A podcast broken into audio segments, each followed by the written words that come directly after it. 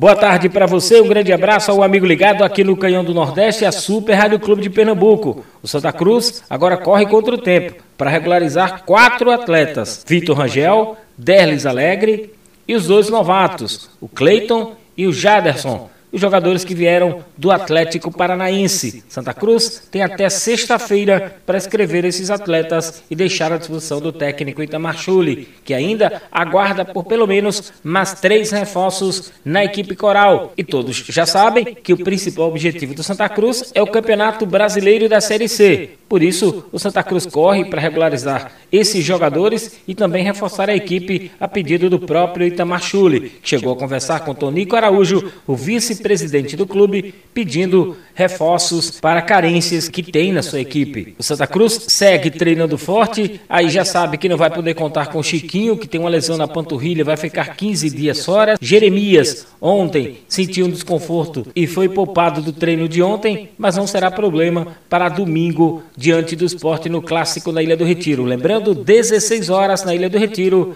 tem Santa Cruz Esporte pelo Pernambucano. O tricolor que volta a campo depois desse jogo contra o esporte na Bahia, contra o River do Piauí também fazendo aí a volta da Copa do Nordeste. E no início da tarde de ontem, o Santa Cruz entregou à Justiça a relação de sócios, votantes e não votantes. Causou um certo reboliço aí nos bastidores do Santa Cruz mas a oposição comemorou essa entrega da lista de sócios. Johnny Guimarães comemorando esse feito. Olá, Iranildo, olá, amigos da Rádio Clube. É com imensa satisfação e felicidade que trazemos essa notícia para a torcida do Santa Cruz, essa importante vitória na justiça, que foi a disponibilização da lista de sócios completa por parte do clube. E é importante frisar que essa lista, essa disponibilização é algo histórico, porque nunca antes na história do clube a lista de sócios votantes, sócios não votantes, independente do valor, foi apresentada de forma tão completa e detalhada,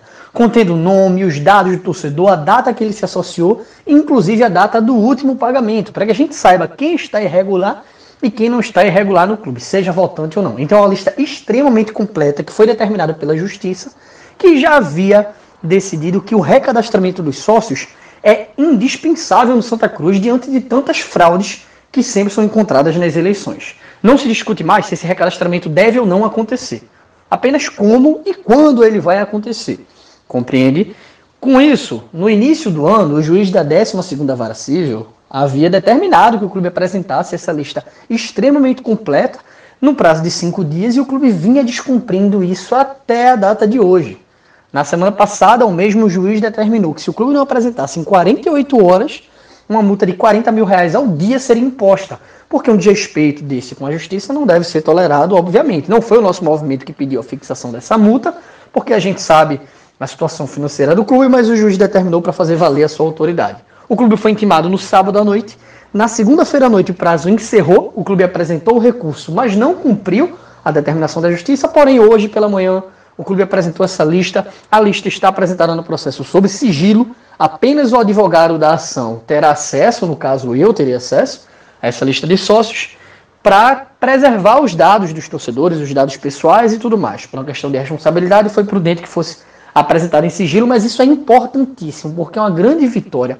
Mostra a competência jurídica do nosso movimento, mostra que o Santa Cruz vai ao final, por mais que relute, ele vai ter que respeitar as determinações da justiça e é o primeiro passo para o recadastramento dos sócios. Após analisar essa lista, que nós vamos amanhã na live do IPC, no nosso Instagram, nós vamos destrinchar todo esse processo e tudo que foi encontrado na lista, nós vamos solicitar que o juiz inicie prazo para recadastramento.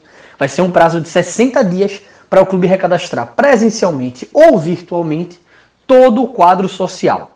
O torcedor que não se recadastrar nesse período, depois que o juiz iniciar, obviamente, esse processo de estadias, torcedor que não se, não se recadastrar, não fizer confirmação do seu cadastro, ele vai ser removido da lista de sócios para que a gente retire sócios fantasmas irregulares, pessoas já falecidas e tudo mais que faz com que a lista de sócios do Santa Cruz tenha mais de 20 mil nomes, algo absurdo.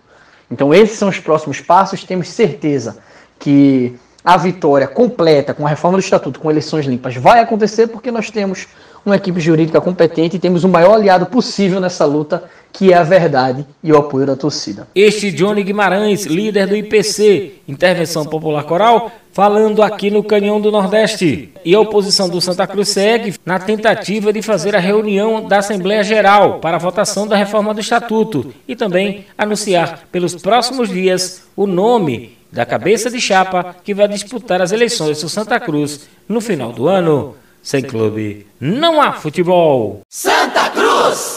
E essa questão da relação de sócios ainda vai dar muito o que falar, hein? Isso porque ano eleitoral. Em dezembro tem as eleições para presidente do Santa Cruz. E tem gente dentro da diretoria do Santa Cruz se sentindo ofendido quando se pede um recadastramento aí dos sócios. Para falar sobre esse assunto, Anchieta Torpe, neto de James Torpe, uma das lideranças do IPC, fala aqui no Canhão do Nordeste. Iranildo, tudo bem?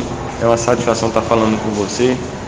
De fato, causou surpresa para a gente a repercussão que deu isso, inclusive nas redes sociais, até porque não está se questionando a competência nem a índole de nenhum diretor, eh, em específico as pessoas do departamento de marketing, na pessoa de Guilherme Leite.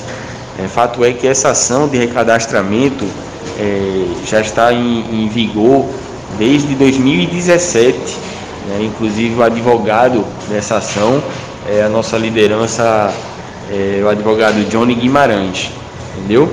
Então a gente não está questionando a competência nem a lisura né, da lista que foi apresentada em 31 de janeiro de 2020.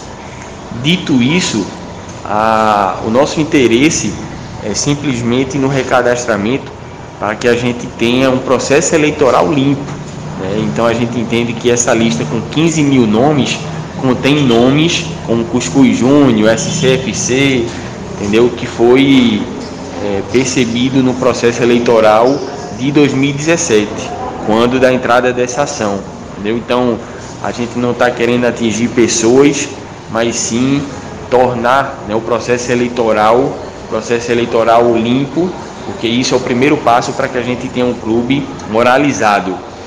É, então, o intuito é esse, assim como também a gente vem trabalhando aí nos bastidores para a gente tentar viabilizar né, a Assembleia Geral Extraordinária para a votação da reforma do Estatuto é, de forma virtual. Né? A, a Justiça, inclusive, abriu esse precedente, já foi uma lei apresentada, e a gente vem trabalhando nesse sentido também para que a gente consiga nessa aprovação da reforma o mais rápido possível. Este Anchieta Torpe falando aqui na Rádio Clube de Pernambuco. É, amigo, dessa vez não vai ter chance para ser o Cuscuz voltar não, hein?